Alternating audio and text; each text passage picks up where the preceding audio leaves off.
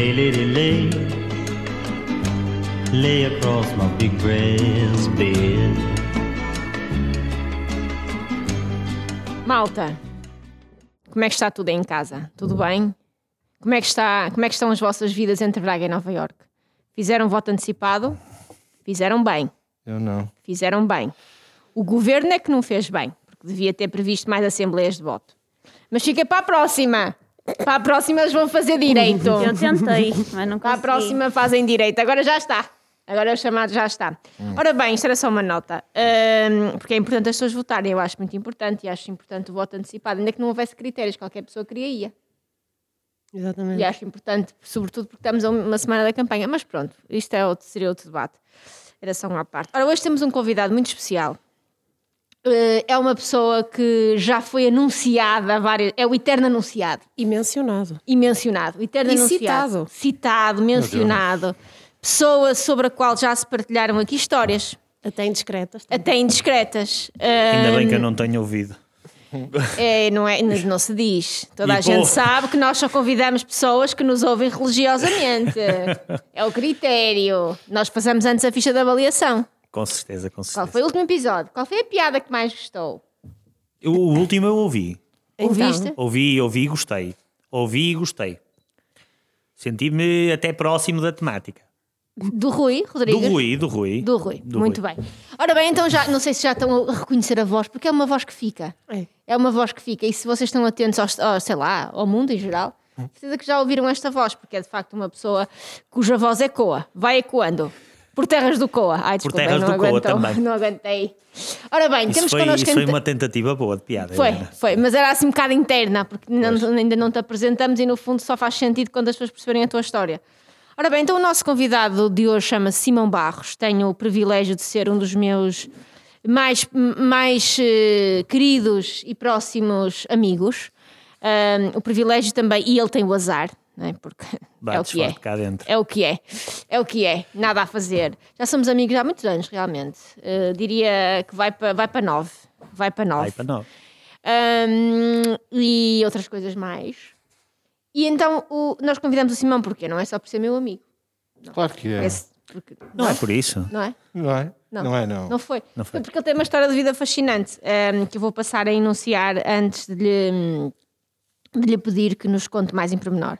Portanto, o Simão é uma daquelas pessoas que passou uma parte da sua vida a ser normal.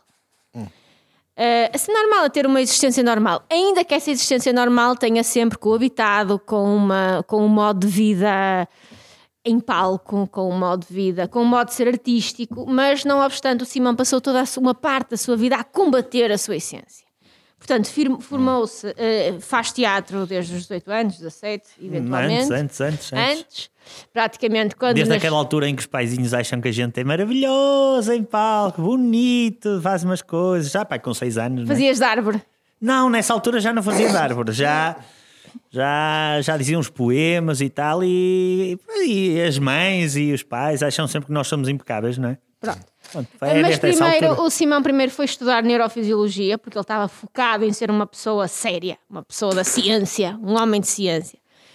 Pronto, e continuou a fazer teatro. E depois ainda estudou marketing, porque então pensou, vou ser sério, mas menos um bocadinho.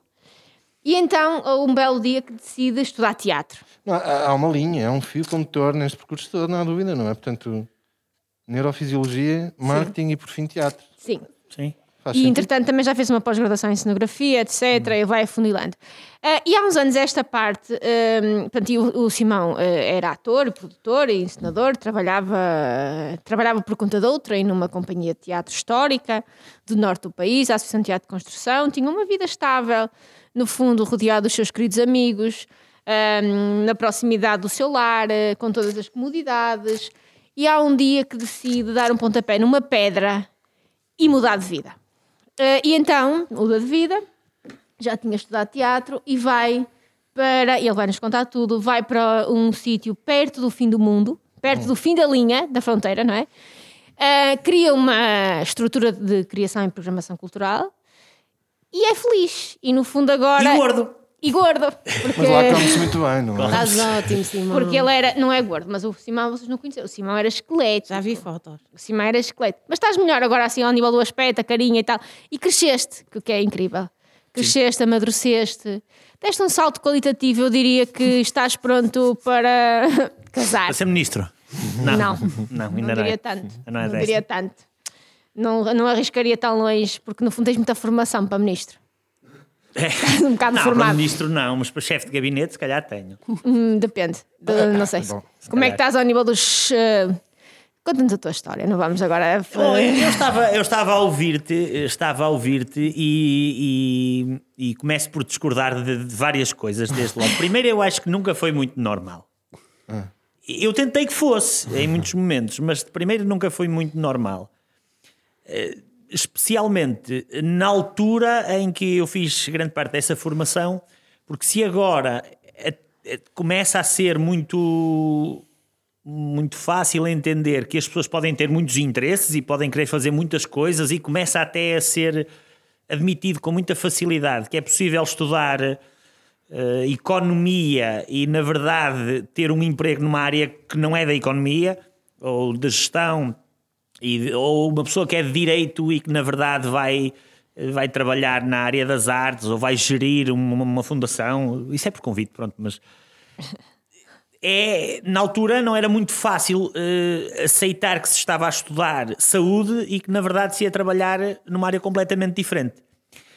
A não ser a primeira formação académica na área da neurofisiologia, que tem uma explicação fácil, eu queria ser médico, continuo a querer, eh, só que agora se calhar é um pouco, um pouco tarde, mas eu continuo, continuo a, a ter uma, uma vontade muito grande de, de estar ligado à saúde, que agora talvez não aconteça, mas hum, a vontade mantém-se. E, portanto, eu tinha muito que fazer na escola secundária, nomeadamente ser presidente da Associação de Estudantes, eh, fazia teatro, eh, moças, eh, tinha muita coisa para fazer e não dava para estudar. Tu, tu és de onde originalmente? saias. Eu sou, eu sou de Ronfe, Guimarães, mas estudei eh, no secundário, na preparatória e no secundário em Joane, que já é Famalicão, fica ali tudo coladinho. E depois estudei eh, numa universidade privada em Famalicão, Neurofisiologia, talvez porque, como não entrei na medicina estava muito interessado em manter-me ligado à saúde, também por influência dos meus pais, acabei por ir estudar Neurofisiologia, mas eu fiz todo o meu percurso académico a trabalhar, a trabalhar em teatro profissionalmente. E depois, eh, a, a a dada altura, torna-se muito fácil escolher o que é que eu ia fazer a seguir, porque o mercado de trabalho começa a ter muitos problemas.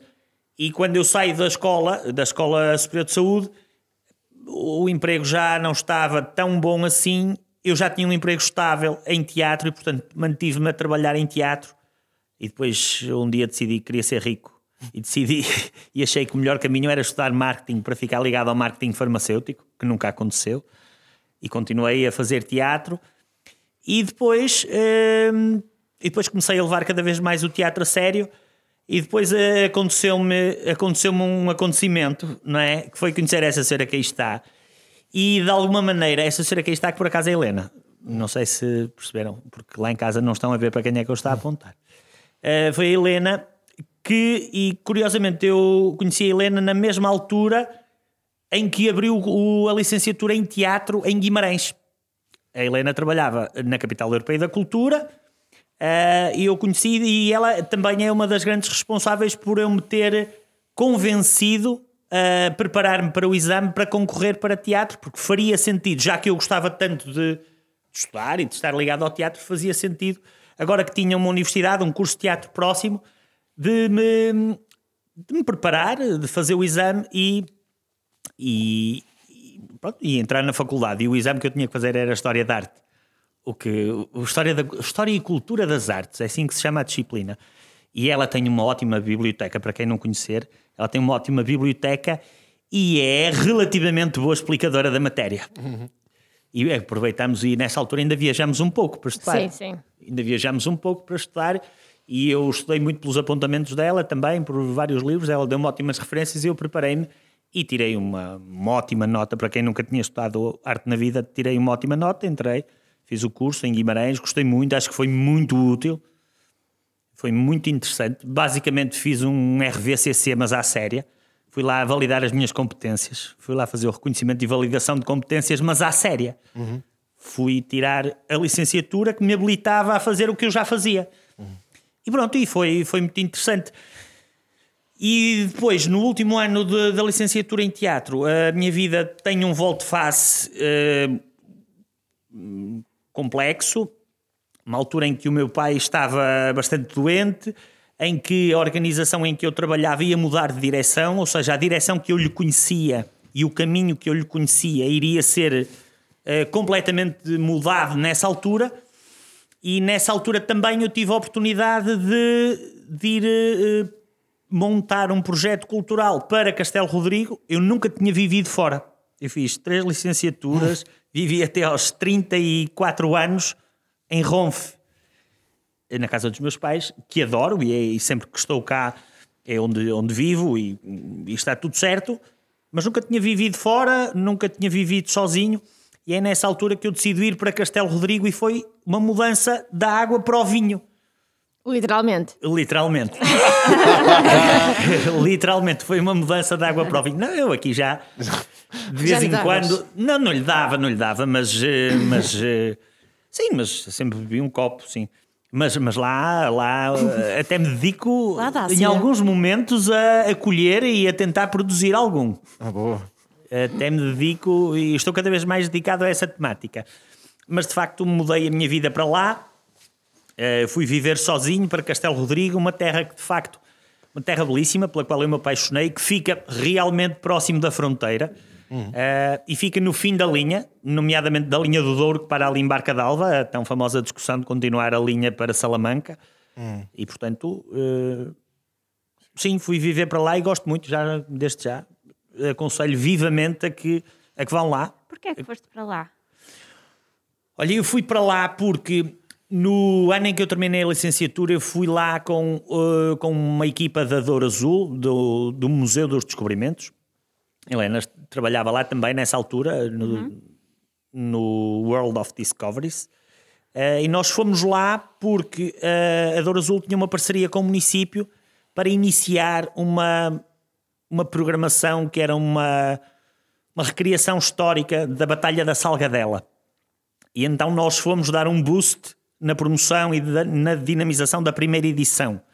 Entretanto, eu conheci algumas pessoas lá e, e logo a seguir convidam a mesma equipa ou gente associada à mesma equipa para desenhar um programa de visitas guiadas a encenadas. Que era uma coisa que nós já fazíamos no museu e que adaptamos para património ao ar livre, para, para uma aldeia, para uma aldeia histórica, que na verdade funciona toda ela como um pequeno museu apesar dela ser habitada e ser dinâmica, mas de facto o espaço é muito interessante e permite ótimas visitas.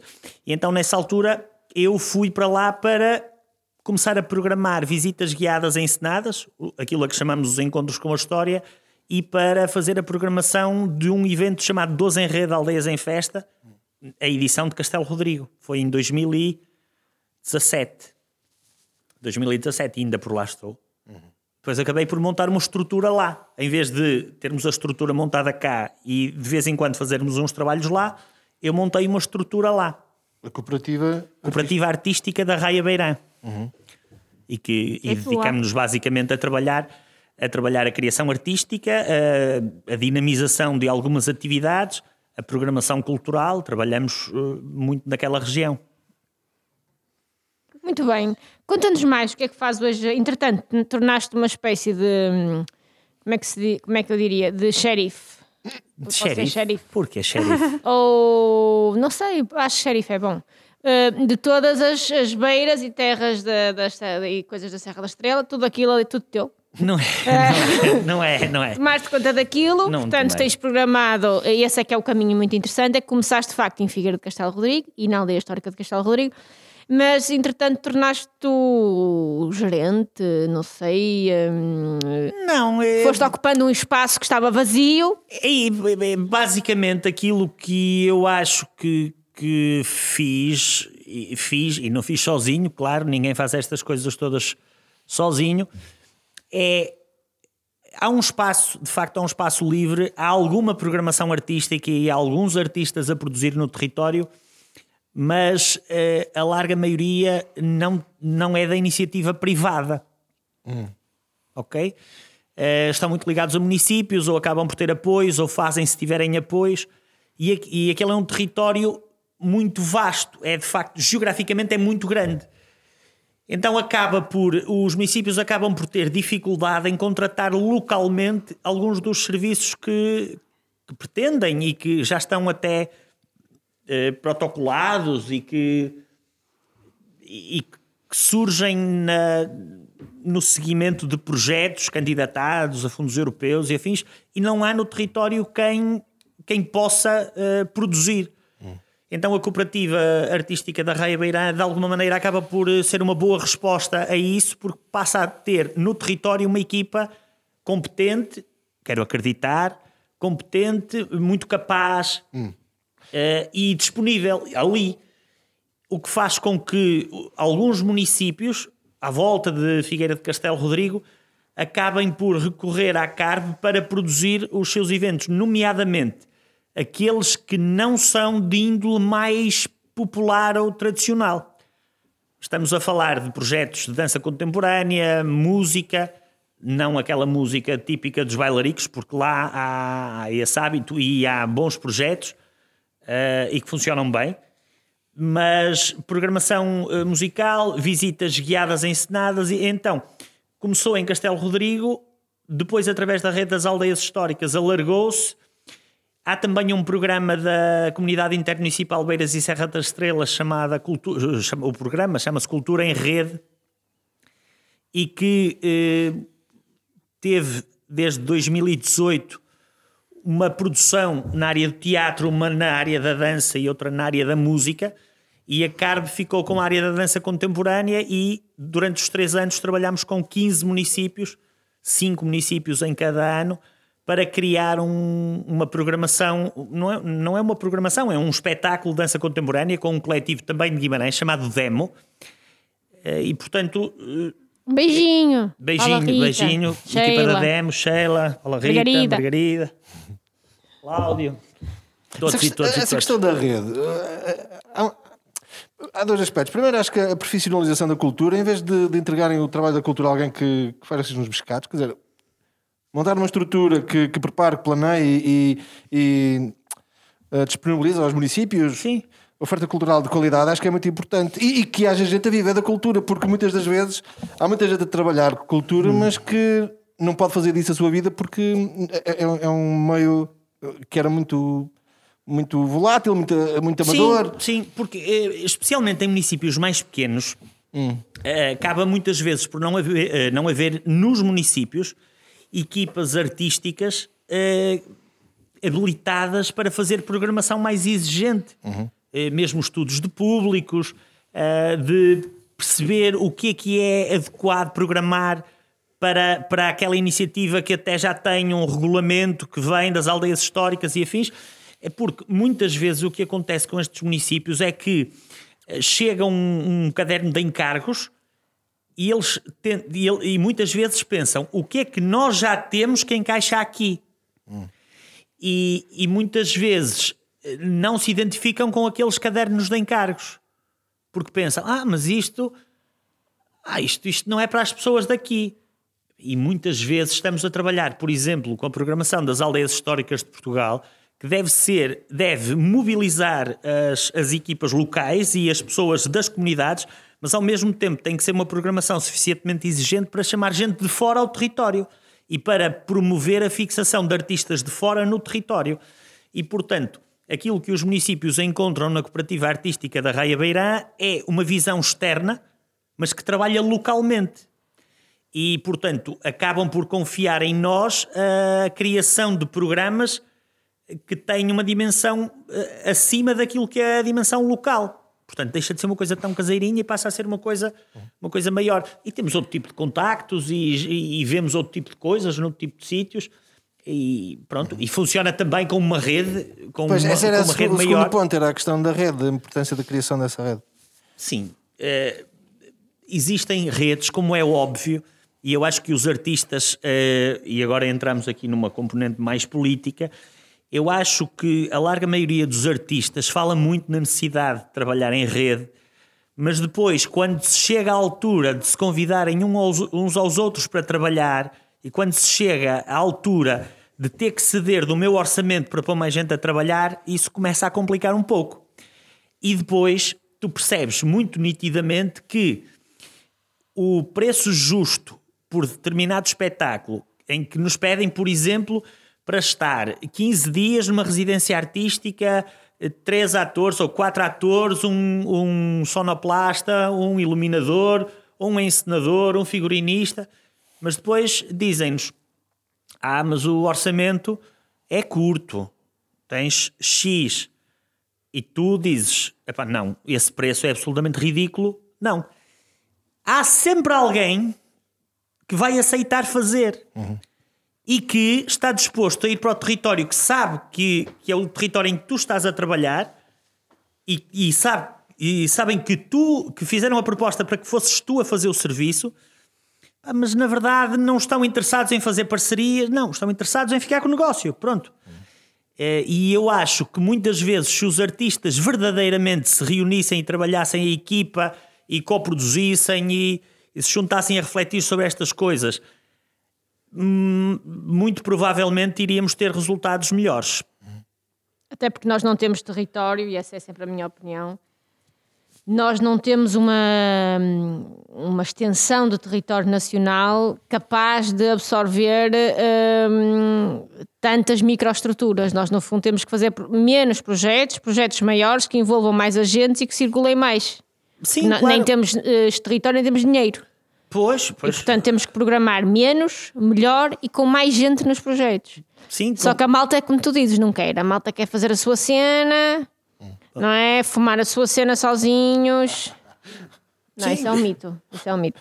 Oh, ehm, Simão, deixa-me fazer-te outra pergunta antes de passar aqui aos meus colegas de painel para fazerem também perguntas.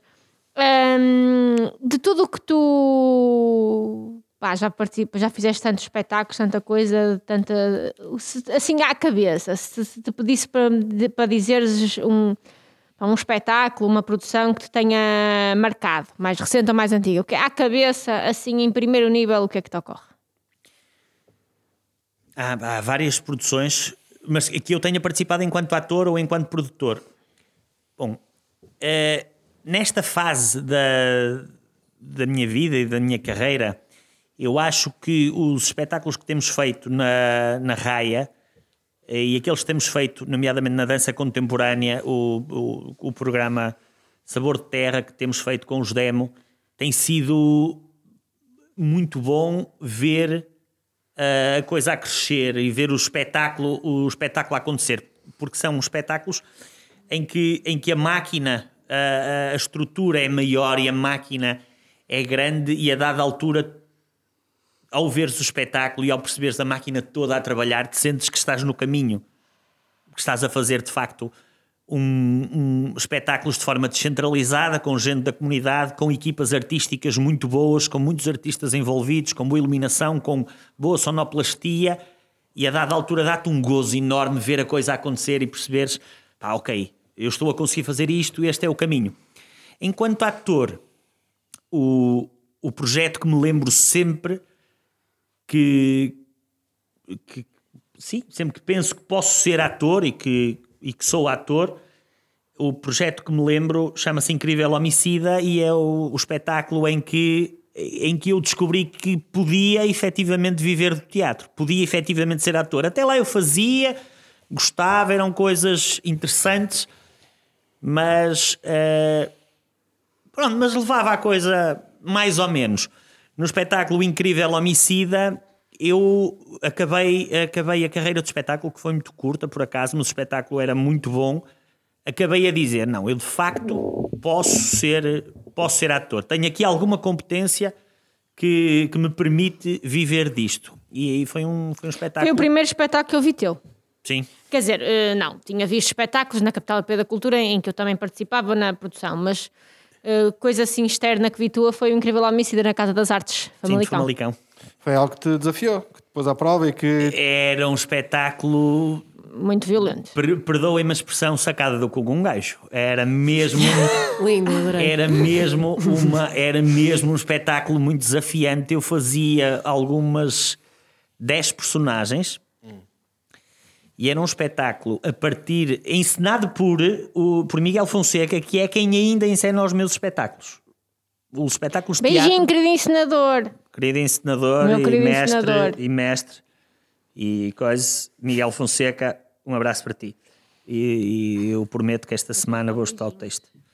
Estamos a- estou a fazer um monólogo e é ele que está a ensinar e que escreveu o texto e o texto ainda não está todo decorado e eu tenho que trabalhar nisso. Isso era uma das coisas que eu não conseguiria fazer.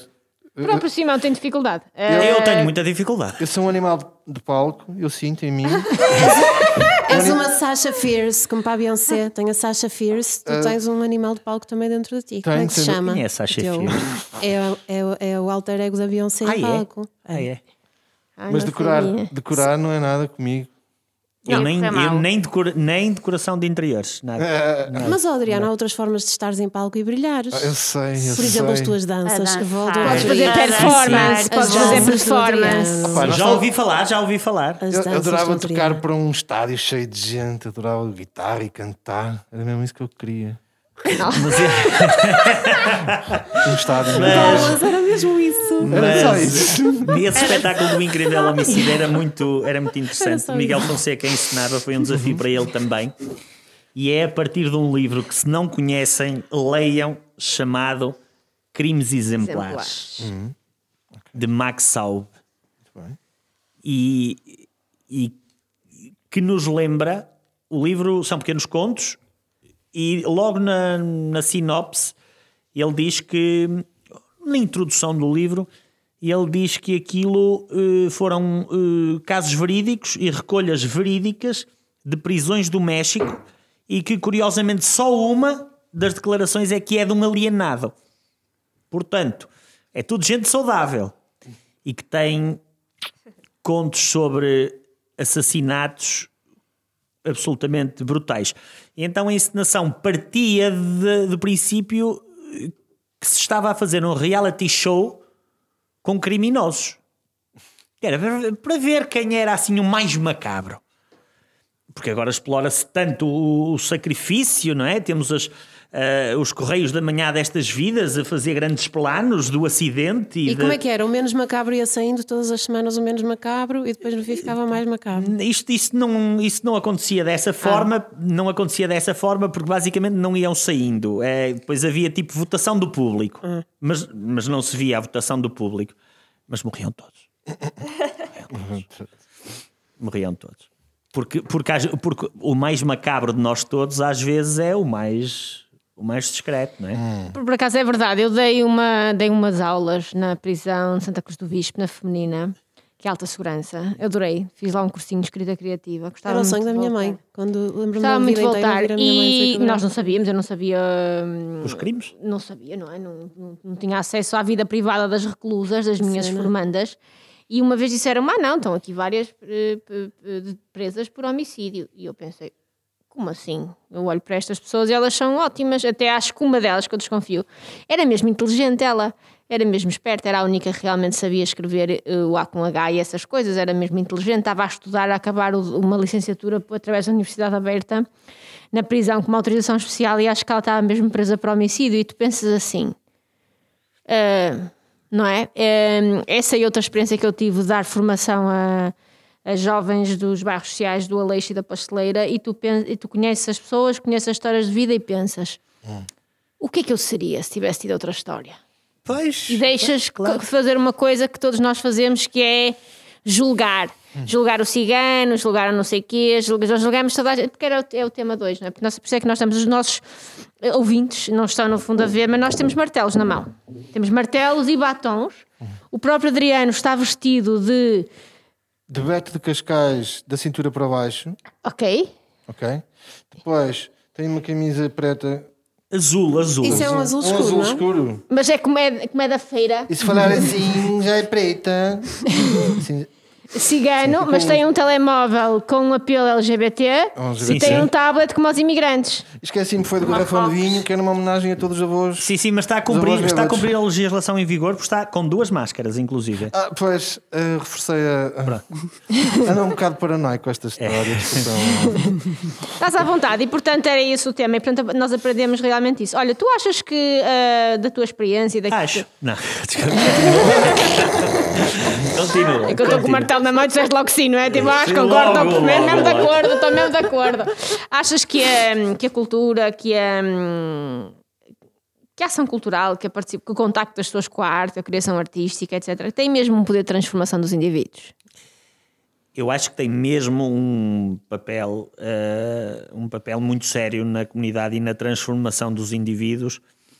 Acho, acho da experiência que tenho, acho que, que funciona muito bem e funciona nas comunidades com quem tenho trabalhado, funciona muito bem e consegue despertar uma sensibilidade muito própria nas pessoas.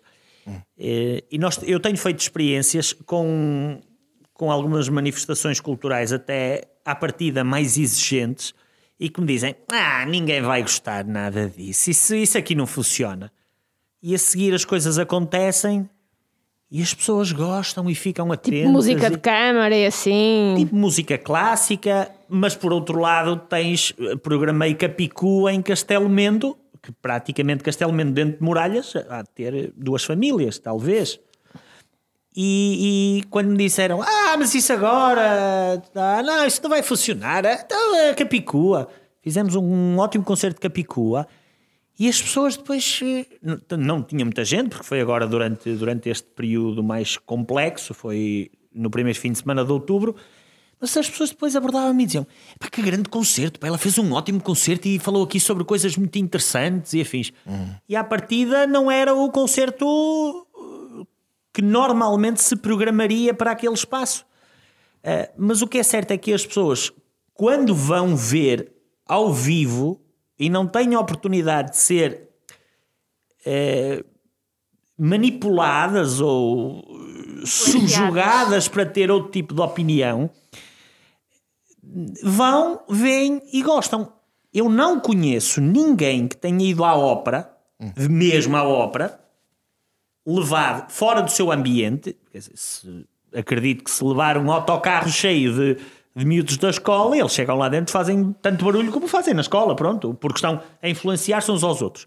Mas se pegarmos em dois e "Ah, vamos ali, vamos ali à ópera, e os conseguirmos lá sentar e apresentar uma ótima peça, não conheço nenhum que diga que aquilo não é interessante. Diga, podem dizer, ah, não estou muito habituado, não... mas conseguem tirar as suas próprias E conclusões. a ópera é um bom exemplo, até porque a ópera é- é- tem cenografia, tem música, tem teatralidade, É obra total, é? é a obra total. É, por acaso é verdade. Eu tenho levado muitos grupos à ópera todos os anos. Este ano não vai acontecer, não é? O Covid não está para óperas. Ah, e o facto é que, é que é uma experiência transformadora, porque é, é magia a acontecer. Então, quando é em coisas como o Teatro Real, ou em Bandri, ou, como, ou na Ópera de Viana, assim, grandes salas, grandes programações, é de, é de cair o queixo. Quer dizer, ninguém, ninguém fica indiferente. Sim, sim. Ninguém fica. Não é só a produção, é a magnitude, a beleza, a história. Mesmo que tu não percebas, porque a ópera ou é em italiano ou é em alemão, não é? Mesmo que não apanhes nadinha, tu percebes a história. Sim, claro. E porque depois aquilo é, é feito em bom, e em Ah, mas- grande, e em, Mas, e mas em bom, mágico. Mas bom é. é- eu fui à ópera, a última vez foi no Coliseu do Porto, ver lá atrás. Ah, mas o Coliseu do Porto é. O sítio não é o ideal, naturalmente. Mas, Acusticamente é tipo a pior sala do, do país. bom, mas aquela senhora que cantou. Quem é? Elizabeth Matos. Ah, não sei. Era, era estrangeira. Ah, era estrangeira. Bom, mas foi uma. Eu, eu chorei, chorei. No, no final do, do, do primeiro, da primeira parte, a Francisca estava assim a olhar para mim, então está tudo bem. E eu queria, queria falar com ela e não conseguia, estava a chorar, porque aquilo era tão bonito, aquilo era de uma beleza extrema. É de uma beleza extrema. É, E depois também houve outro fator que me fez chorar, porque lá havia até a história de uma mulher que andava na má vida e depois apaixona-se e teve que largar a má vida. E, É, e é sempre chato. Largar a má vida é sempre chato. e como a Francisca estava grávida há pouco Ah, tempo, eu pensei que a pensei, Francisca tinha. Vou ter que largar a má vida. Então foi a combinação das duas coisas. Foi a beleza daquele momento e, e o facto de, de ter abandonar. O que- Identificar o que, muito. o que a definem, desculpem, vamos fazer um parênteses, que isto é é má importante. vida? a genealogia dos conceitos, como falaram. O que é que é má vida? Epá, ah, é, epá, não, não ter horários para nada. Agora, com um filho, uma pessoa. O que é que é má vida, Simão? Olha, boa pergunta. É boa Para vida. mim, má vida, para mim, má vida é passar fome, doer-me a cabeça. Isso é que é ter uma má vida. Isso é que é ter uma vida. É, que é quase, péssimo. é quase como quando alguém me diz, ah, isso deve ser mal ruim. Eu digo logo, não, para me dar tanta dor, de certeza que o mal é ruim. Agora, a genealogia dos conceitos está muito bem. Aquilo, aquilo que dizem eh, que, que é má vida e que de facto eu, eu posso considerar é aquilo que nos faz perder o rumo, que nos desorienta de alguma maneira. Portanto, se eu andar metido no jogo e isso afetar largamente da minha vida, isso pode ser considerado má vida. Se eu me emborrachar sucessivamente e, e com isso não conseguir trabalhar, isso pode ser considerado a má vida. Mas também pode ser as más companhias que a dada altura te destroem a vida. Isso também é má vida.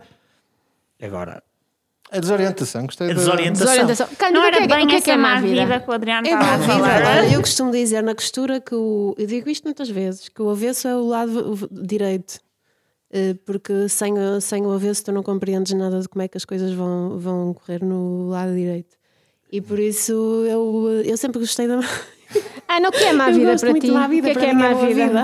Yeah. Borracheira, sem horário, não saber se é dia ou noite. Não, não tem que ser isso. Mas isso não é bom. Não tem que ser Para ser assim. levado ao extremo. Não tem que ser assim. Pois, portanto, Levado é ao isso extremo. tudo. Se te destruir a vida, é má vida. Não. Se te ajudar, é boa vida. É Eu boa agora, vida. agora ao fim de semana estou, não, não me emborracho, mas estou muito de. Dá má vida. Estou, não estou, almoço às quatro da tarde, não faço nada. Um bocadinho de boémia faz-nos Não faço nada de vida. útil para o futuro da humanidade, passo só para o meu. No Não, eu, eu, eu nunca e andei. não acho que seja eu má vida, na sinto-me bem. Eu nunca Eu, andei por acaso, quando verdadeiramente na era, olha, eu quando Andei na era. Eu quando nunca, era teenager, nunca fui desorientado.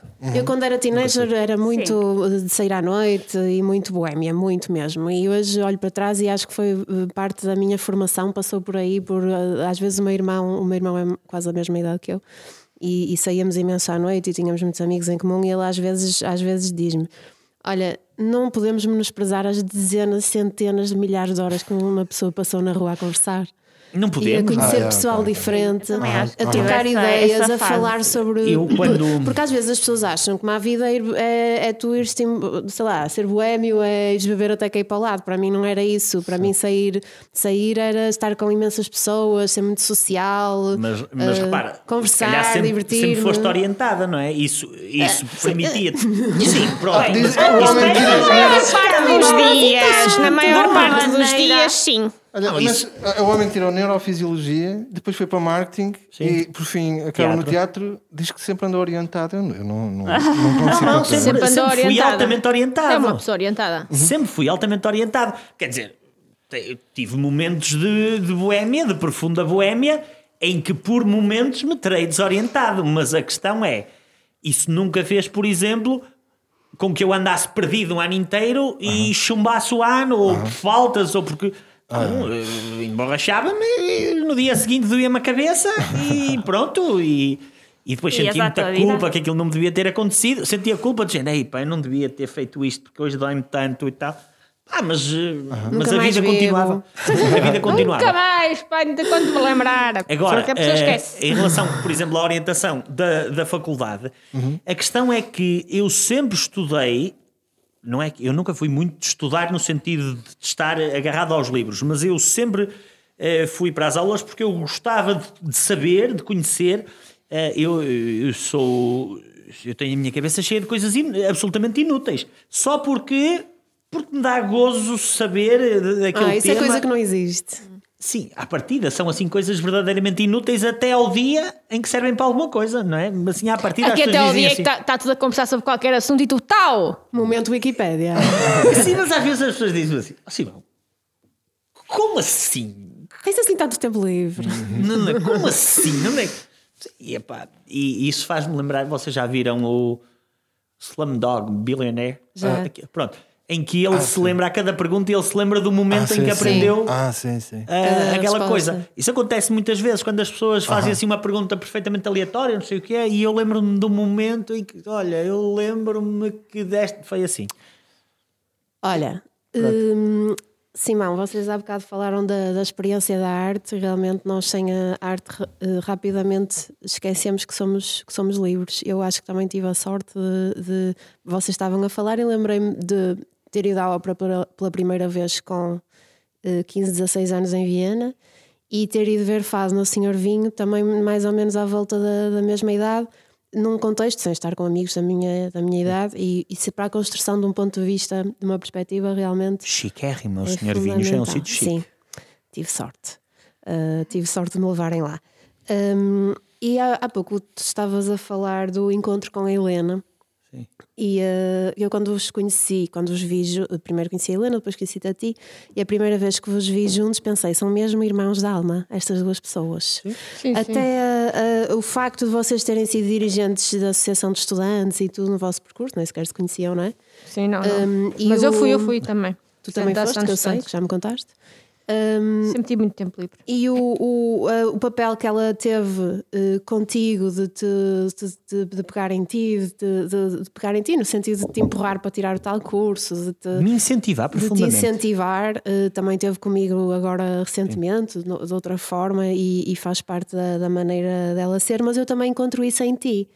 Eh, no fundo, esse, essa forma desassossegada de ser, de querer sempre unir aquilo que está disperso, de, de fazer com que as minorias movam as massas. No fundo, eh, política, na sua essência, é isso que vocês os dois fazem. Para mim, são duas pessoas que fazem, que fazem política no, no seu dia a dia. Eh, E eu admiro, isso é o que eu realmente admiro nas pessoas que, que se envolvem e que, e que levam as coisas para a frente. E eu queria perguntar-te, nesses movimentos e contramovimentos e nessa, nessa, nessa busca, o que é que tu procuras? Qual é que é o teu chamamento? Que caminho eh, é, que, é que tu buscas? Que mais buscas? Amigo meu, eh, isso é, isto é eh, Gil momento, Vicente. momento alto da Lusitânia. Entre mês do alto da Lusitânia. Ou. isto Todo não- mundo e ninguém. Todo mundo e ninguém, exatamente. Gil Vicente. Gil Vicente. Hum, há pouco tu dizias que, que havia uma linha, claro, uma linha que ia da saúde para o marketing e que depois passa para o teatro. Eu acho que desde muito pequeno a minha luta sempre foi eh, melhorar a vida dos outros e de alguma maneira provocar, impactar eh, a vida dos outros e ter uma, uma intervenção direta eh, naquilo que pode ser o crescimento dos outros, o bem-estar dos outros. Ainda hoje é muito isso que eu, que eu busco. Eu tento, nas coisas que organizo, eh, promover o, o bem-estar eh, social, emocional e, em alguns casos, quando, quando estava a saúde, o bem-estar físico também. E, portanto, a minha luta é sempre essa. E eu acho que isso, de alguma maneira, o marketing menos, ok? Mas é criar soluções, tem a ver com descobrir os problemas e, e resolvê-los e descobrir as soluções. E, portanto, eu acho que a arte é também uma forma de, de curar a alma e de provocar uma grande mudança hum, social, emocional e despertar as consciências para um conjunto de coisas. E apesar de eu não ser eh, altamente partidário e político na minha ação, eu concordo contigo quando tu dizes que de alguma maneira isto é fazer política, não é? É tentar mudar a perspectiva, tentar mudar a vida dos outros. Isso é fazer política. Mas eu depois, no, no conteúdo das coisas que faço, tento eh, não ser político partidário, ou, ou seja, impor a alguém a minha visão eh, das coisas. ok? Eh, Sou muito mais de- da perspectiva de abrir oportunidades para, para os outros, de resolver alguns problemas e arranjar oportunidades para que os outros as possam, as possam resolver e experimentar as soluções e, e continuarem no seu caminho. S- hum, Serviu. é- é- eu gostava de dizer, já que estamos aqui a trocar alguns galhardetes, que o Simão salvo, foi, uma, foi numa fase muito particular, específica e própria da minha vida, foi a pessoa que me salvou a vida. E portanto ele sabe o que é que isso significa e portanto foi isso mesmo, salvou uma vida. E portanto ele é uma pessoa, ele é um, realmente uma pessoa muito do cuidar, tu és um cuidador. Ok? Eu lembro-me do teu desejo de fazeres uma, uma tatu com as mãos, que era a cena do dar, do cuidar, e acho que é muito isso. Mas agora eu queria fazer uma pergunta que não tinha nada a ver Vai-te com isto. É, que era para tu partilhares com os nossos ouvintes uma história para eles visualizarem como é mau consumir drogas. Ok? Como assim? Quando. Vou, explicar. Vou expor. Vou expor. Vou. Consumo drogas, que fique aqui certo que Não, eu não, não, consumo não. drogas. Quando, eh, portanto, eu trabalhava no World of Discovery, tu fazias parte, e ainda fazes às vezes, da companhia de atores residentes, e às vezes aos domingos calhava-te ires fazer o Camões. o World of Discovery é um sítio espetacular. certo, é uma está certo. espécie Eu já de. É uma espécie de filho que eu partilho com a Ana Torres, eu e a Ana Torres, que já teve cá, temos um filho, que é o World of Discovery. É assim. A gente é assim. A gente procria Fazemos como filhos. quer. São- não é? As duas são mães, mas o Sr. O Sr. eh, o Sr. Mário Ferreira é o, é o, o, o grande, é o grande pai. É o grande pai, é o grande, é o grande pai. Mas o depois teve as mães. Que, que, que mãe, mães. mãe é quem cuida. Sim, sim. Não sim. é? Sim, sim, Não mãe. é? Não, não. E, hum, certo, certo, certo. Pronto. E então, nessa coisa revolucionária que nós fazíamos lá, que eram as visitas guiadas teatralizadas, ao domingo de manhã, calhava muitas vezes ao Simão e fazer o Camões. Calhava. E então, ao lado do World of Discoveries, que é ali um estabelecimento que acho que agora ainda está fechado. Lotus. Fixem É, o nome. em frente à alfândega do Porto, em Miragaia, há- um, um after, não é? Uma, Um sítio maravilhoso. um sítio para as pessoas, no fundo, irem para a má vida, Desacelerar. desacelerar, que se chama Lotus. E então há uma célebre história de um moço que sai do Lotus para aí às 10, 11 da manhã. Nós abrimos às 10, aquilo Era, era... um- era, mas já devia ser a horita de almoço. Pronto. E ele estava a sair, não é? Do Lotus e vê o Camões. Simão, conta-nos. É, é importante perceberem, para quem não souber onde é que é o World of Discovery, se fica mesmo em frente à alfândega. Portanto, só não se vê o rio porque tem alfândega mesmo em É frente. mandar abaixo, sempre disse. Sempre É, essa ideia. E tem o, e o museu fica em, portanto, do lado de Miragaia, não é? E tem um fosso. E o que separa a estrada, a Rua Nova da Alfândega, do museu é uma ponte. Uma ponte metálica. Passadiço. Então, frequentemente, eu vinha, quando tínhamos menos movimento lá dentro, eu vinha para a rua, para o topo, do, pa- para o final do passadiço, conversar com as pessoas e tentar que elas, que elas entrassem. Que é um trabalho um pouco ingrato, mas que eu não me incomodava, incomodava nada de fazer, porque pelo menos sempre levava um bocadinho de sol. E então eu vinha cá para fora, absolutamente caracterizado, o olho tapado, e dizia uns poemas às moças, e, e aquilo sempre me correu bem. Naquele dia, muita moçarada vinha do Lotus. e a dada altura, eu começo a ver um grupo a aproximar-se, sendo que um dos cavalheiros vinha mesmo chocado. Com os olhos muito abertos, a tentar puxar pela manga do colega do lado. Oh, oh, mano! E a dada altura aproxima-se de mim, mantém a distância segura e diz: Mano, eu acho que estou a ver o Camões. E eu olhava para o lado para os colegas e dizia: Mano, estás a ver, estás a ver o Camões. E, e, os gajos- e a dada altura eles riam-se. Yeah, yeah, ora fala lá. E dizia-me ele: Ora fala lá. E eu aproveitei as armas e os barões. Mano, sabe o poema? É o Camões, é o Camões. Mas ele foi embora assustado. Aquilo para ele não teve muita graça, que ele foi embora assustado. E eu nessa altura pensei, bom, há muitas coisas que eu quero fazer na vida. Tomar as vitaminas que estes jovens tomam é melhor não. É melhor não. Pensei eu para mim, pensei eu para mim. Se bem que é, é, aquele tipo de alucinações, aquilo já deve ser uma coisa poderosa. Mas repara, aquilo não era uma E ele não era uma alucinação.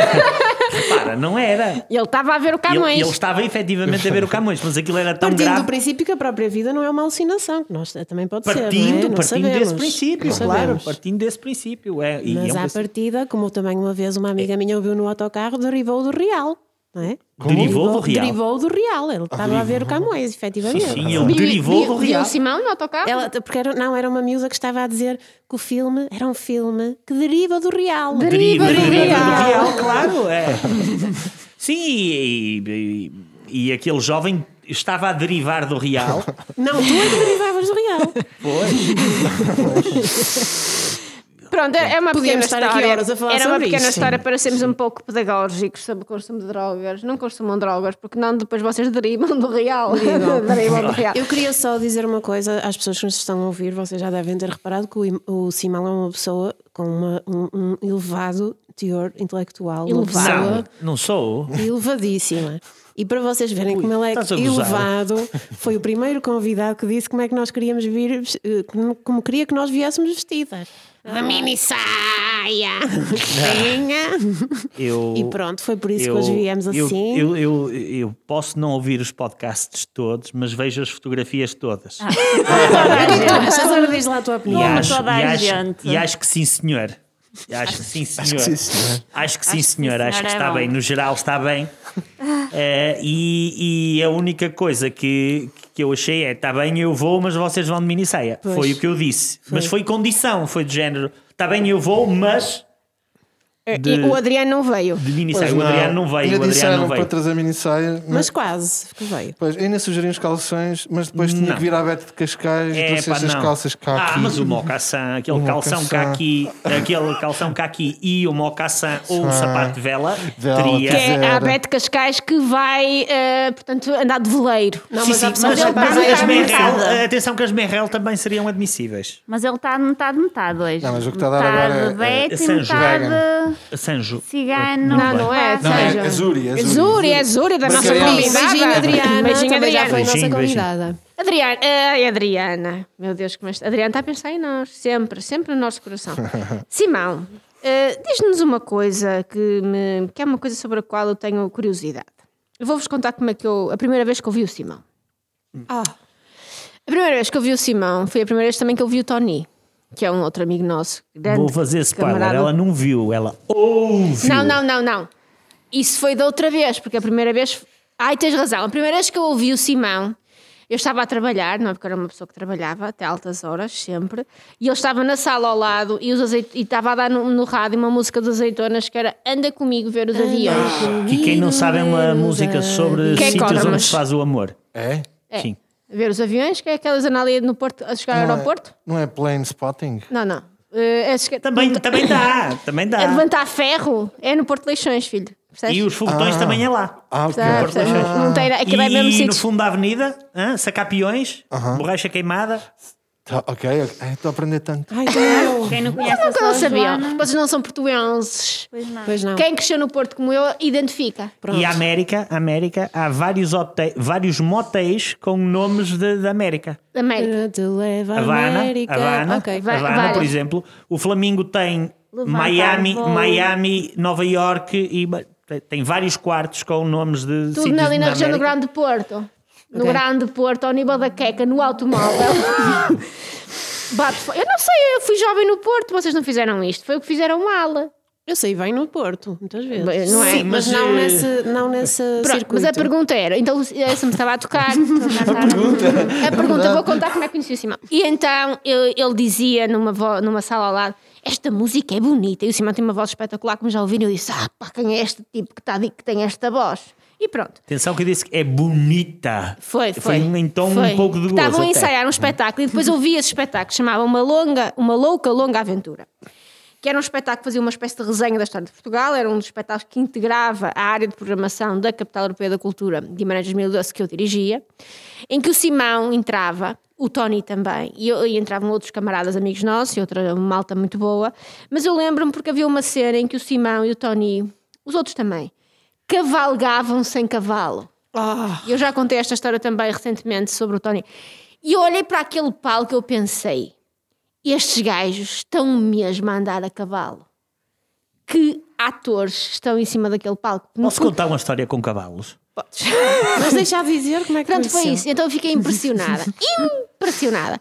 E quando depois desse conjunto de espetáculos se sugeriu, se sugeriram os atores para o espetáculo que encerrou a Capital Europeia da Cultura, um dos que aqui nasceu Afonso Henriques. Eu disse ao nosso querido ensinador Helder Costa que estes moços, eles sabem cavalgar, de modo que eles têm que ser os personagens principais. E o Simão, nesse espetáculo, aqui nasceu Afonso Henriques, fazia um personagem, Fazia vários, mas um deles, bom. Fernão bom, Pérez de Trava, Sim. que levava chapada.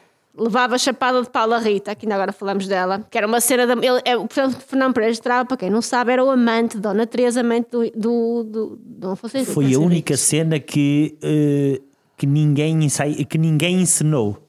Nós fizemos um exercício para criar a cena. Era uma cena de tensão sexual. Toda a gente teve que experimentar. Aquele chapo mesmo catártico. Ele levava mesmo chapada, não tens, não tens noção. Não, não, eu, eu explico, eu explico, eu explico já ao nível a que foi essa cena.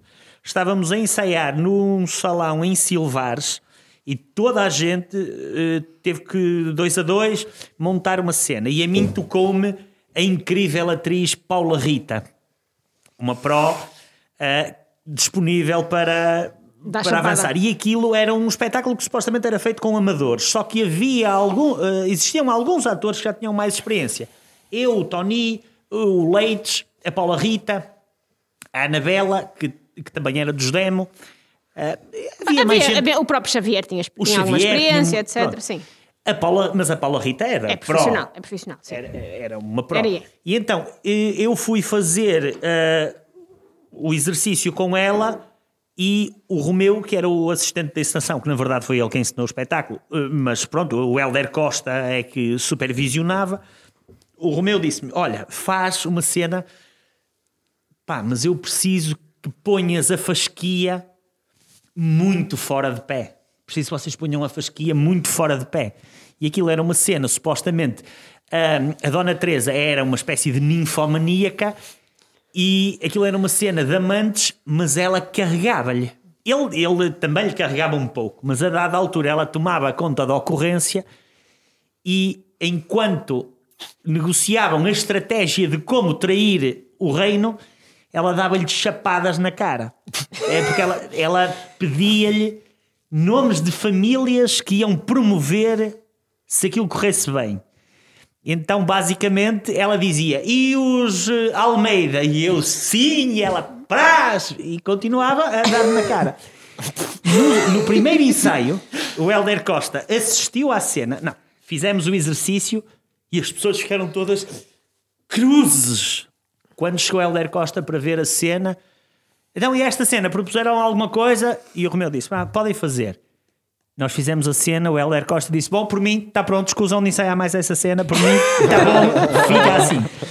Basicamente, eu envolvia-me com ela. eh, havia assim uma cena de tensão sexual em que eu estava por trás dela e que lhe levantava o vestido. Entretanto, quando íamos para o chão, ela sentava-se em cima de mim, comigo deitado no chão, e ela dava-me chapadas na cara. No dia da estreia, eu tinha os dois lados todos negros dos dois lados. Sendo que em cena, num dos espetáculos, ela deu um estalo no ouvido que eu fiquei, fiquei a ouvir zumbido o resto da cena. Paula Rita, obrigado, Obrigada. foi uma cena ótima. Profissionais é outra Foi coisa. bom. Foi, foi foi, bom. era uma cena incrível. Mas estava-se a falar, a falar dos cavalos. Do- dos cavalos. E- eu acho quando me perguntam e quando tenho a oportunidade de falar da, da minha carreira, apesar de agora eu ter um- uma, uma função interessante nas beiras, o trabalho com o teatro de construção que eu fiz, o teatro de construção é uma estrutura daqui de Joano, permitiu-me crescer muito e formar-me enquanto profissional, enquanto técnico de iluminação, eh, sonoplasta, eh, mas também eh, na produção, em cena, a encenar, também encenei um dos espetáculos cujos textos foram compilados pela Helena, uma coisa chamada Amor para Dois, um espetáculo muito bonito. É o que ainda- primeiro espetáculo para teatro. ainda há de voltar a, a ir para a cena e portanto deu uma oportunidade de me experimentar em muitos territórios mas deu uma oportunidade também de produzir eh, para o Teatro de Construção duas idas ao Brasil. Eu não sei se já vos aconteceram acidentes com animais. Eu tive a maior queda da minha vida de um cavalo numa praia chamada Jericoacoara que à época era uma das 10 praias mais bonitas do mundo. Então eu decidi ir andar de cavalo. Acho que foi lá que aprendi decidi ir andar de cavalo, então fomos dar um passeio nos cavalos sem supervisão. Fomos dar uns passeios. Selvagem. E o maluco do meu Vamos ser compadre, loucos, vamos ser boêmios. o, o maluco do meu agora compadre, o Romeu Pereira, meu grande amigo, eh, que agora foi pai há pouco tempo, também Foi está pai muito e deu Simão com o nome do seu filho. e convidou o Ah, Simão para padrinho. Simão, e ele está muito contente. Adoro esse nome, Simão, por acaso tens um nome lindo. A criança está aí lixada, Um abraço, não é? Romeu, e beijinhos para o Simão. Não está nada, o Romeu eh, vai ser um ótimo pai. Vai ser um. E para a Carla, já agora. E para a é que Carla, esteve lá com a perna também. aberta Não, a parir agora, a agora estou a criança, falar, é? agora estava a falar de A. Carla é que esteve lá com a perna aberta a, partir a criança.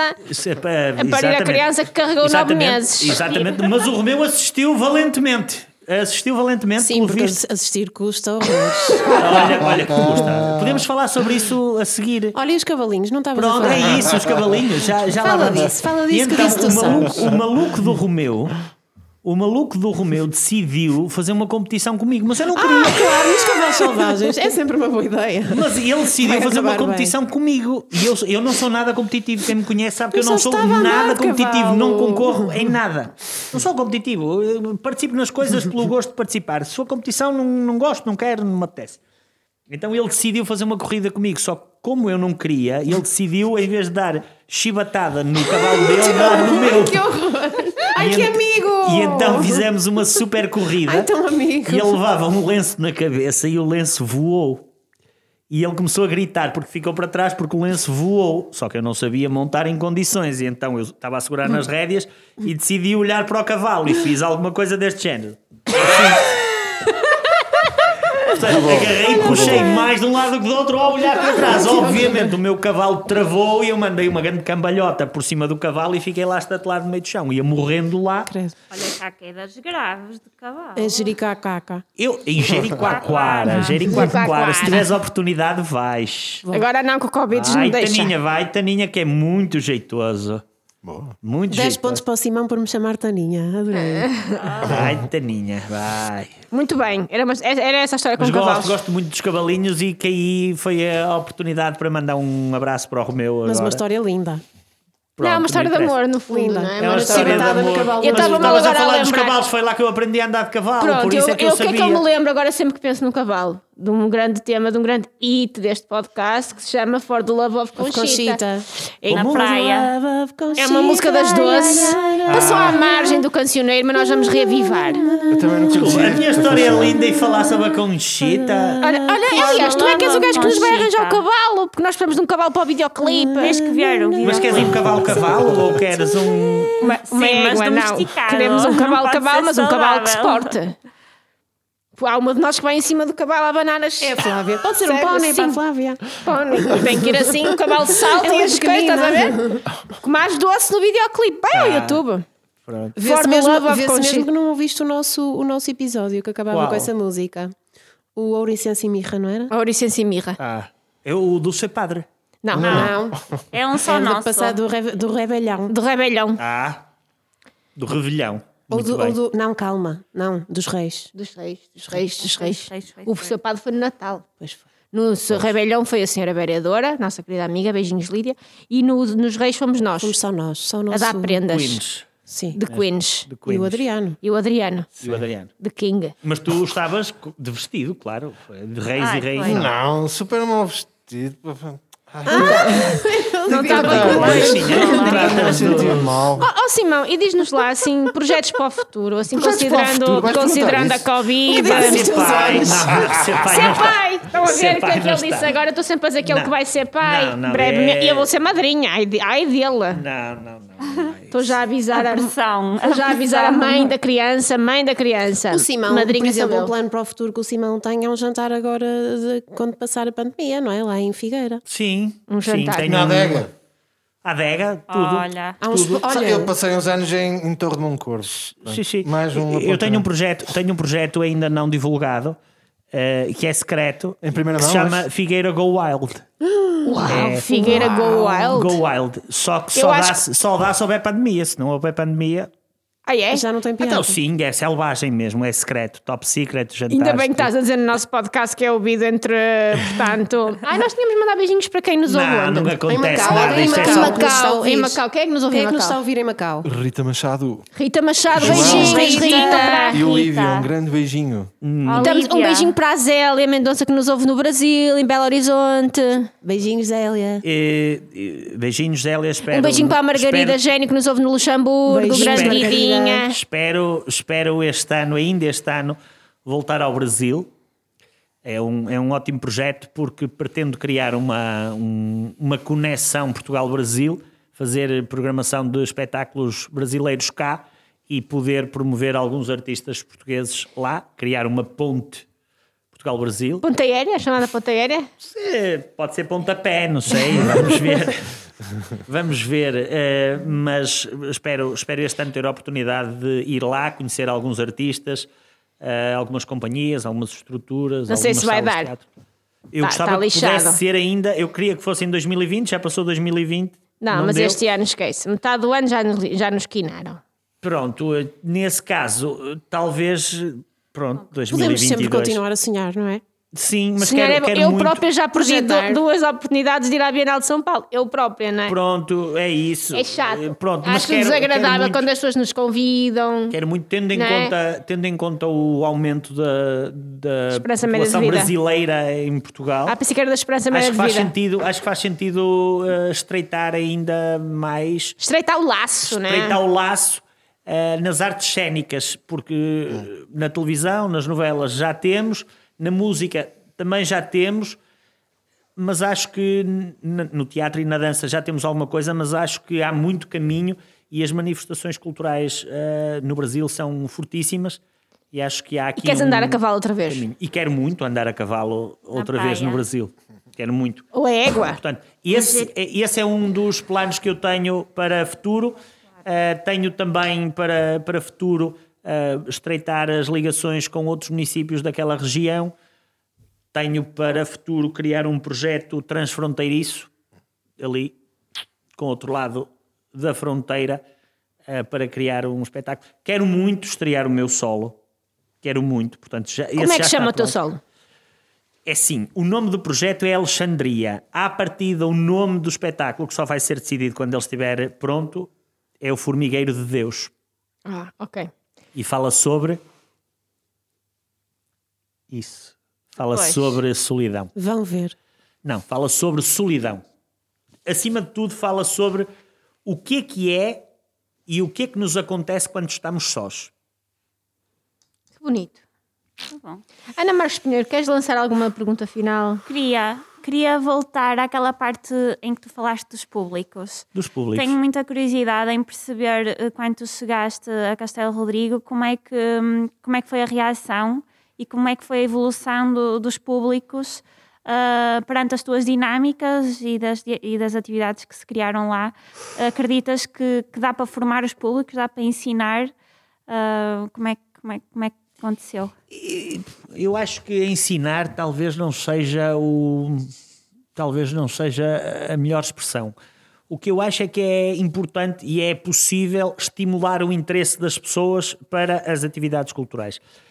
Acontece que eu cheguei em 2017, eh, o, o próprio município apoiou muito eh, a cooperativa no ano de 2017 e 2018 e depois por questões políticas eh, foi diminuindo, diminuindo o apoio e portanto eh, existe uma dinâmica em 2020 isso abrandou um pouco também existe uma dinâmica no que diz respeito ao teatro especialmente em Figueira de Castelo Rodrigo. Criamos inclusive é um grupo, um núcleo de teatro amador fizemos algum, alguns trabalhos muito interessantes Estivemos a trabalhar eh, dois anos sobre o universo de bichos de Miguel Torga. Fizemos duas apresentações de temas diferentes a partir desse mesmo texto. Iríamos em 2020 fazer o terceiro, acabou por, por não acontecer, mas eu não perdi a esperança de voltar a isso. E começamos a, a descobrir e a estimular a, a participação da comunidade, das pessoas nas iniciativas culturais. O que acontece é que eu acho que o público está cada vez mais eh, preparado, estimulado, mas é, mas o, o trabalho de formação de novos públicos demora anos. Anos a fazer.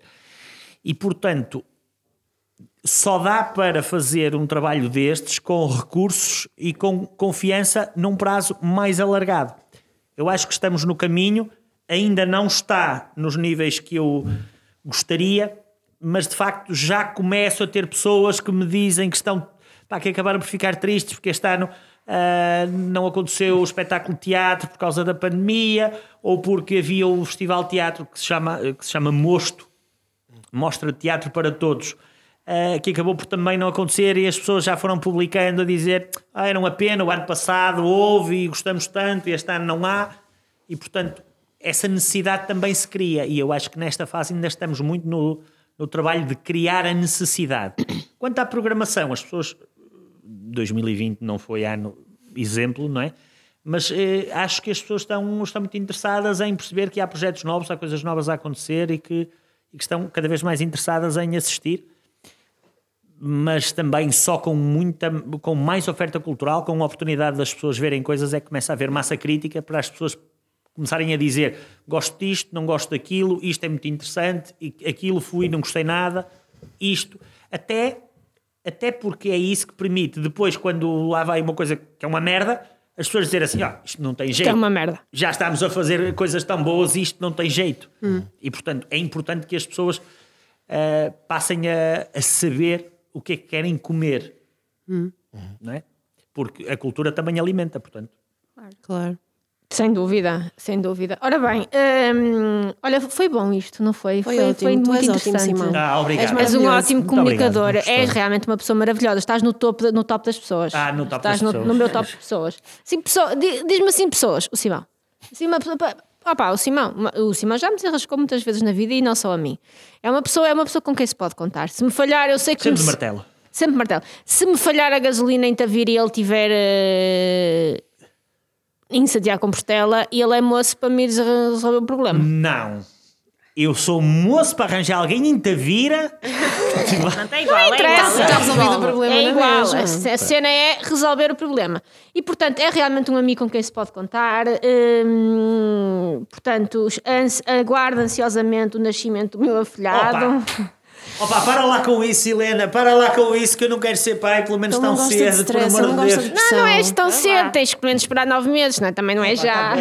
tens tempo É para um período de preparação, realmente. Olha, Não, também não podemos deixar o é Simão ir-se embora hoje sem lhe agradecermos, porque se o Simão te salvou a vida, temos que agradecer ao Simão o nosso podcast. Exatamente. Se não fosse Helena Mendes Pereira, não tínhamos este podcast. Se Simão o Simão salvou salvou vida. Helena Mendes Pereira, o podcast entre Braga e Nova Iorque, temos que agradecer E ao é uma pessoa muito intuitiva, é incrível. O Simão é uma pessoa muito intuitiva e, e já, já por várias e diversas vezes que ele não que, eu- que eu ainda não vi a coisa e ele já viu, o que é do caraças. Portanto, fica aqui a nota. Fica, Fica a aqui nota, fica a Fica a nota. nota, Eu ainda fica- não, me dediquei, ainda não me dediquei às cenas do além, mas já Mas muita já gente, faltam mais. Mas já muita gente me disse que, oh, rapaz, tu devias apostar nisso. Devias apostar eh, nas, Isto é que é o futuro. Nas cenas, Que- nas que- cenas, de, nas cenas da mediunidade e no, No domínio do invisível. no domínio do invisível e do. do Mas, mas estamos no caminho para isso não também. sei, não, não, Bom, sabe. não sei. Estimados ouvintes, eh, o que poderemos dizer? Poderemos Vamos dizer, estimados quantos, ouvintes, sim? que no próximo domingo votem. Quem já votou antecipadamente foi bom, não é? A culpa não foi vossa, vocês fizeram bem em ir votar antecipadamente ou no dia. É sempre importante e bom. Quem falhou foi de facto quem planeou tudo isto. O Big Brother, que não está a olhar por nós, ainda está-se a marimbar para nós, não é? Não planeiam nada. Mas correu bem, foi um dia bom. Ana Marques Pinheiro chegou aqui irradiada, como que se tivesse visto todo o dia a luz Ai, meu Deus. a luz, não é? É, Portanto, então? porque ela foi fazer reportagens às filas, Às urnas. às urnas, à chamada boca das urnas, que era uma espécie de boca, De boca de esgoto. Mas com esse Exatamente. vestido. Mas com esse vestido. Não. Não, ela levou Não, outra não, roupa. não, não, não. Ui, aí então ninguém. ninguém. estavam as filas Era bicha até à, Avenida da Liberdade. É. E então, malta, domingo, votem. Uh, é preciso com- combater um. Nós daqui não estamos aqui para ser politicamente corretas. Não, Não, aliás, estamos falar, aqui para claro. ser politicamente corretas, não é? Quer dizer, chamado. Uh, não, não, não alinhem em fascismos, não alinhem em populismos, em gente que insulta gratuitamente. Não façam isso. leiam livros de história e vejam o que é que aconteceu já em vários países do mundo ao longo de séculos. Informem-se, porque isto que está a acontecer agora já aconteceu antes. E portanto, isto não é uma novidade, nem vai ser diferente se nós não quisermos que seja diferente. Portanto, vão às urnas, votem, há muita gente em quem votar. E o mais importante é votarmos contra uma coisa que não queremos, que é a perda da, da, da liberdade, hum, na sua essência, que é muito ampla, hum, e no fundo a perda da possibilidade de cada um de nós ser exatamente aquilo que lhe apetece. Porque há algumas pessoas que querem ser aquilo que lhes apetece, mas no fundo era um martelo na cabeça. Portanto, não vou voltar à história do campo pequeno. Portanto, malta, votem, ok? Dia 24, vão votar. Votem. Façam isso. Ah, e, não é? Em branco, pá, vão, vão fazer. Só, não, só não, não votem a favor de fascistas e de populistas e de filhos da puta. Ok? Desculpem lá, eu sei que isto é um programa sério, que, que nós só, próprio- só temos conteúdo relevante. Há Acho que chamar os bois pelos nomes. Há que é chamar verdade? os bois pelos nomes, não é? Portanto, Acima de tudo, eu acho que devem, as pessoas devem ser efetivamente livres, e já o Bernardino Machado dizia que a educação é o primeiro degrau de uma nação de homens livres. Portanto, se não sabem, informem-se, leiam, acom- acompanhem o teu raciocínio. Se não sabem, leiam, estudem, peguem no livrinho de história. Isto é cíclico. E se quiserem saber onde é que isto vai parar, já está escrito. Já está escrito. Já está Já escrito. Já está escrito. pessoal. Vão votar, não há futurologia aqui que nos valha. É, Já há. está. E portanto façam isso, nós ficaremos contentes, estaremos cá para a semana, talvez para comentar o resultado, quem sabe? Who knows? O knows, o knows, o knows. Ainda vamos tentar trazer cá o Daniel Vitorino Oliveira. Silva. Vitorino Silva, o Tino de Reis. Ah, boa, pois era. Não, vez era bom. Vamos tentar. Desta vez não foi possível, mas vamos tentar. Nós estamos sempre a tentar coisas. Eh, Também podem votar no Tino. Não podem é, no fundo, não devem é votar em criaturas que no fundo são pá, que são contra, que dizem coisas. Bom, pá, e tendo em conta as opções que há, por amor de Deus. Há muita Sim, opção. Basta sim, falar sim, nessa sim. pessoa, ok? Sim. Há, há Há muita muitas opção, boas há muita opções, opção. ok. Nós Verdade, hoje, nós é hoje bem foi- nós vão, vão todos ver as nossas fotografias, nós trazemos martelos, batons vermelhos, mini saias. Estamos aqui claramente a fazer uma apologia das minorias e eu tenho sempre esta pergunta e com esta me calo. Epá, que raio de pessoa é que é essa que decide quem é que são as minorias e as maiorias que eu nunca percebi? O que é que é uma maioria? Que é... Ah, as minorias. Epá, o que é que é uma minoria? Pessoa tem, pessoas têm um escala. Têm um escala. No próximo podcast vamos falar disso. Vamos falar disso, com De certeza. minorias? Why not? De minorias e, e não- isso está para muitos caminhos, no fundo. Pois. Ninharias, minorias, mi, minho... Malta, Bom, beijinhos! Beijinhos. Até Votem, para a semana e votem, por Semana. favor, votem, por favor, contra este estado de coisas. Beijinhos. Visitem Obrigada, Castelo Simão. Rodrigo. Beijinhos, fiquem Visitem bem. Castelo Rodrigo. obrigada. Beijinhos. Obrigada, Simão. Grande Simon! E agora vamos lá fazer fotos.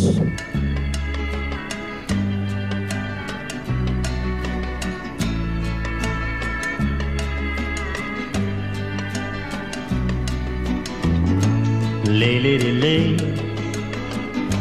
Lay across my big brass bed.